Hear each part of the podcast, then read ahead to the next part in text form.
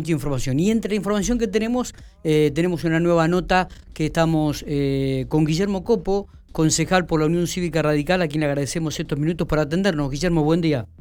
¿Qué tal, Miguel? Buen día a vos, a todo el equipo y a la audiencia. Muchas gracias a ustedes por el llamado. Bueno, ¿todo tranquilo, todo bien? Sí, todo tranquilo, por suerte. Bueno, eh, Guillermo, ayer te este, enviabas un comunicado teniendo en cuenta la, grave situación que están atravesando los gastronómicos y comerciantes de General Pico y un pedido formal a la intendenta de la ciudad de General Pico, Fernanda Alonso. Contanos un poco. Sí, realmente ayer hicimos la presentación junto al, al concejal Capelino y el acompañamiento de los de los otros concejales de, propuesta federal a la intendenta de una carta en pos de, digamos, reclamarle dos medidas concretas que tienen que ser, que ser la cuestión de la extensión horaria. Recordemos que en este momento los, los gastronómicos tienen hasta la cero hora con una media hora de, digamos, de, de, de chapa y, y como es, y la cuestión también de lo que es eh, gestionar, digamos, ante el gobierno provincial también eh, cuestiones referidas a lo económico, ya que lo que se está viviendo es una situación muy grave. Yo creo que esta cuestión de la extensión horaria hasta las cero horas no le ha permitido justamente a los gastronómicos levantar la cabeza eh, de lo que ha sido todo el año en un momento donde justamente tendrían que estar haciendo una diferencia para eh, sostener, digamos, toda la crisis que, atravesaron durante, durante el año y lo que estamos viviendo es un proceso de los primeros cierres de los comercios gastronómicos. Nosotros en ese momento, en su momento, en, en allá por el mes de agosto, fines de julio, cuando el gobernador volvía a fase 1 a General Pico, decíamos ya con una carta pública al gobernador, decíamos hay que tener cuidado con, eh, digamos, la cuestión económica y cómo esto está repercutiendo, porque cada uno, uno de los gastronómicos que vaya cerrando en la ciudad es negocio que cierra, negocio que no vuelve a abrir y queda atrás de eso un montón de familias de manera directa y de manera indirecta, porque digo, no solamente tenemos que pensar en la persona que está trabajando propiamente en el bar eh, o en el restaurante, sino también tenemos que pensar todo lo que conlleva en la economía y el movimiento económico que hace a, un, a un lugar gastronómico. Claro, claro. Y, y la situación también es crítica. Eh, ayer justamente hablábamos con la cooperativa, con Corpico, y se vienen los cortes de, energía a partir del próximo lunes, la próxima semana. Y, entre ellos ha involucrado unos 600 comercios de, la ciudad de General Pico, ¿no? Eh, esto también es una, un, tema que, les pone la, espada de Damocles de arriba de la cabeza y dice, bueno, ¿qué hacemos con respecto a todas estas deudas que nos empiezan a aparecer, que tenemos que comenzar a regularizar? pero no tenemos la posibilidad de generar recursos.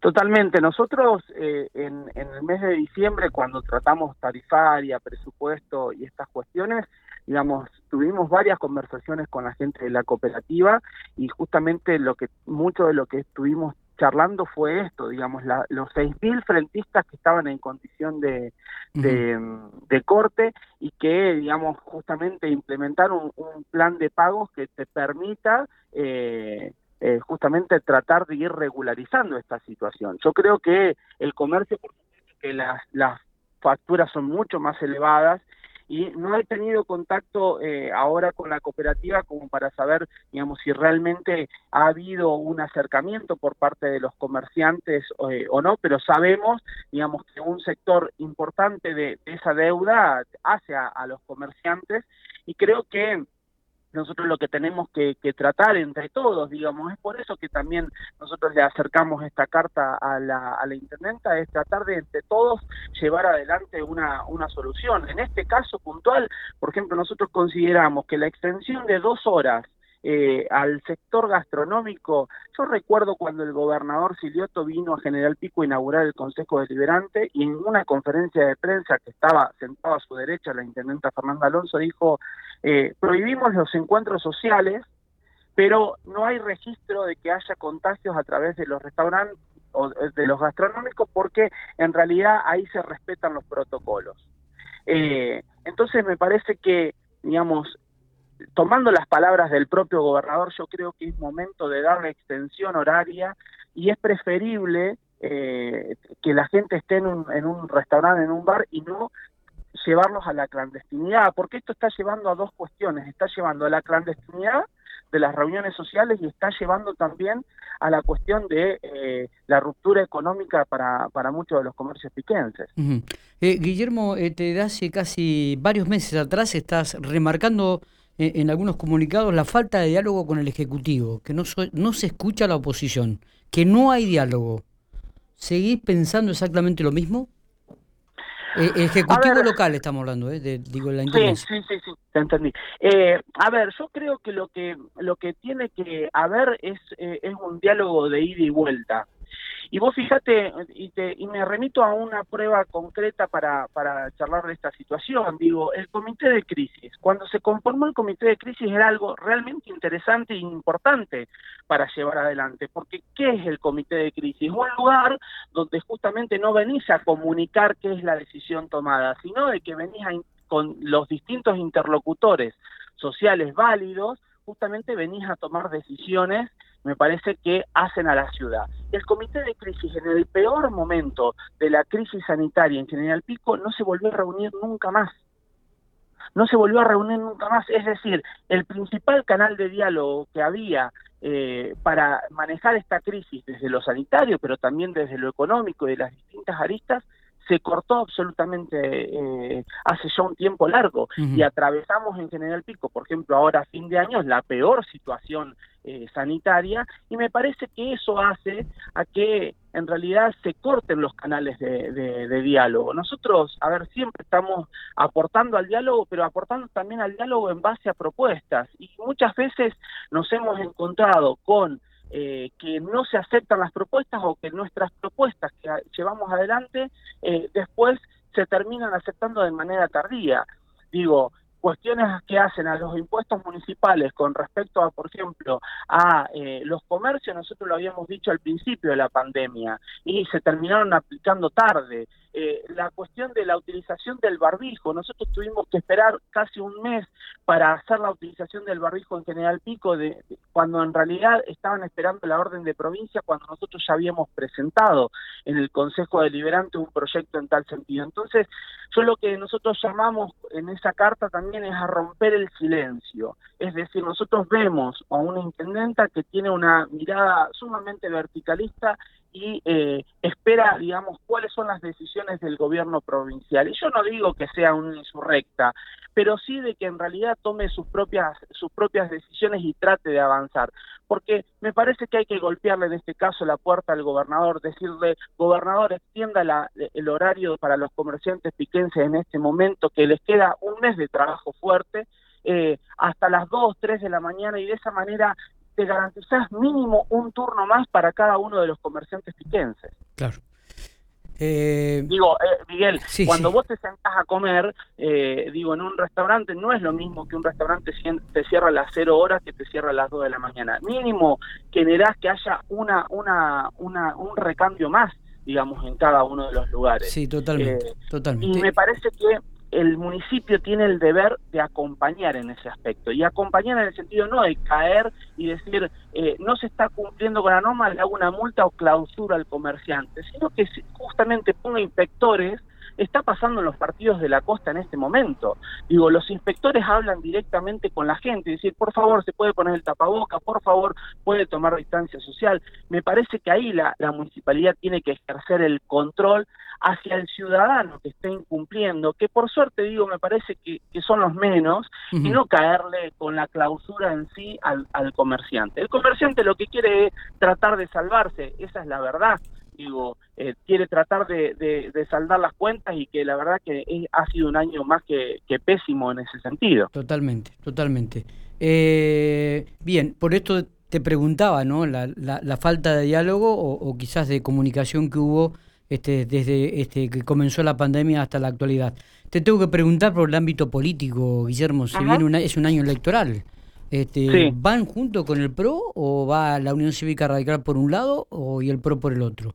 Maqueira dijo que es un diálogo que se debe, que se debe Totalmente, totalmente. Yo creo que, que mm, eh, a ver, creo que el, tanto el PRO como el radicalismo se debe un diálogo en momentos no electorales y digo, y en esto hay que hacer un mea culpa de, desde no puntualizar en un referente o en un dirigente o en un partido, sino yo creo que hay que hacer un mea culpa en general, que me parece que hace falta más diálogo en momentos no electorales. Eh, a ver, creo que eh, la, el frente de Juntos por el Cambio ha fallado en La Pampa porque ha faltado política eh, en ese sentido y creo que debemos todos hacernos cargo eh, y creo que eh, por supuesto que son momentos más difíciles el diálogo cuando estás en pos de cerrar una lista, por ejemplo, que cuando no.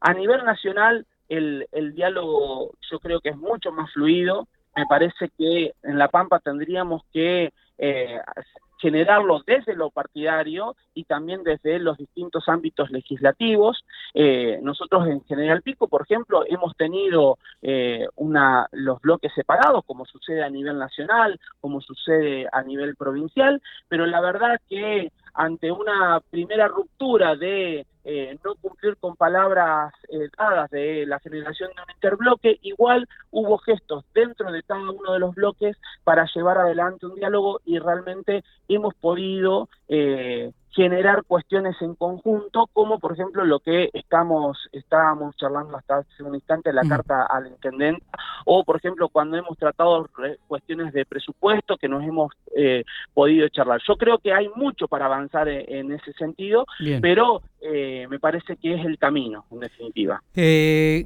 Guillermo, ¿qué pensás en lo personal este, cuando ves que políticos de la Unión Cívica Radical este, que han cumplido varios mandatos en el Senado de la Nación o, en la Cámara de Diputados, quieren volver a repetir de vuelta eh, un mandato de seis años. Estamos hablando específicamente de Juan Carlos Marino, ya tres periodos como senador, ah, supuestamente quiere ser, volvería a ser candidato nuevamente en esta oportunidad. Eh, ¿Tenés alguna opinión al respecto? A ver, yo tengo una muy buena relación con Juan Carlos, creo que eh, no solamente tenemos que ver qué es lo que quiere Juan Carlos, sino es qué es lo que el resto hace en ese sentido. Eh, a ver, considero que el radicalismo se debe justamente una, una reestructuración y yo lo hacía, hacía una carta a los afiliados hace dos o tres meses atrás, donde justamente yo decía, no podemos seguir teniendo un partido que no le habla a la sociedad, que no trate de encontrar un mensaje justamente a la sociedad, que lo único que decimos el modelo del PJ está agotado, pero no transmitimos un modelo alternativo, y que donde hay cuatro cuatro cabezones que se sientan en una mesa de truco y destinan y, se juegan los destinos del partido. Me parece que hay mucho para reestructurar en ese sentido. Creo que hay una base militante que también tiene un cierto hartazgo con respecto a la cuestión de siempre los mismos nombres, eh, digitando, digamos, las situaciones del partido y creo que también a lo mejor se abren oportunidades en el radicalismo como para plantear cierta rebeldía y no seguir eh, ante esta situación. Yo eh, soy muy crítico de lo que está sucediendo en el partido, me parece que hay mucho para, para hacer eh, y no solamente creo que sea una cuestión etaria, digo, de la renovación no solamente pasa por una cuestión etaria de, los años que dice el documento, sino que pasa por una concepción política de qué es lo que se quiere implementar. Creo que, por ejemplo, un bloque de diputados como el de la Unión Cívica Radical ha fracasado realmente en la provincia porque no ha tenido una posición eh, ni de militancia hacia, en la mayor parte de los, de los casos de los diputados, de militancia ante lo que estaba sucediendo en la provincia de La Pampa este año de pandemia, ni tampoco de una posición clara ante los graves errores que ha cometido el gobierno provincial, como hoy te decía, por ejemplo, la fase a vuelta, la, la vuelta fase 1 allá por fines de julio para ciudades como General Pico. Me parece que en ese sentido es también propio de un radicalismo que se ha convertido, digamos, en una eh, macrocefalía de eh, la capital provincial, donde los diputados, por ejemplo, o son de Santa Rosa o viven a los a los alrededores de Santa Rosa y no tenés representación prácticamente del norte, no tenés representación del sur, no tenés representación del oeste.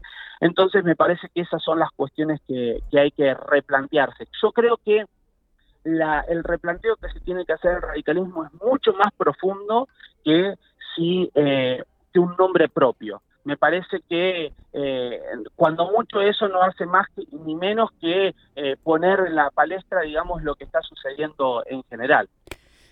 Eh, Guillermo, gracias por estos minutos.